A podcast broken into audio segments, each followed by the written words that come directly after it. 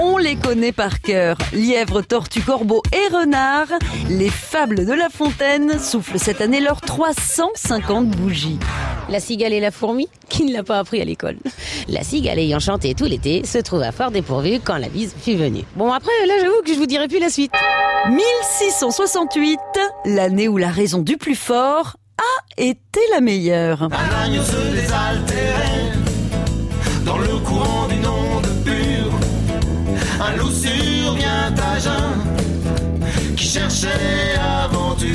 Au XVIIe siècle, les artistes ont tout intérêt à s'attirer les bonnes grâces d'un protecteur puissant, mais c'est à double tranchant. Si le mécène tombe, il entraîne son poulain dans sa chute.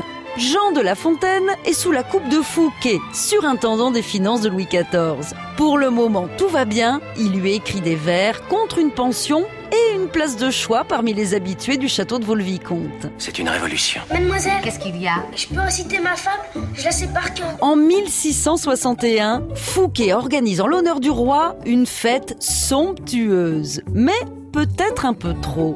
Depuis la mort de Mazarin, Louis XIV a décidé de gouverner seul et personne ne peut faire de l'ombre au roi Soleil. Sur ses ordres, Fouquet est arrêté et emprisonné à vie. La Fontaine est loyale, il lui reste fidèle, quitte à froisser le monarque. Il se tourne alors vers les animaux pour leur faire dire tout haut ce qu'ils pensent tout bas. La cigale ayant chanté tout l'été, Le premier recueil de ses fables faussement naïves, ironiques et mordantes est publié en 1668. Tantôt cigale, tantôt chacal, et un roublard, c'est tellement plus drôle avec une tête de renard. En juin dernier, le ministre de l'Éducation a offert un recueil de fables à 800 000 enfants de CM2. Même du haut de ses 350 ans, le fabuleux fabuliste est toujours d'actualité.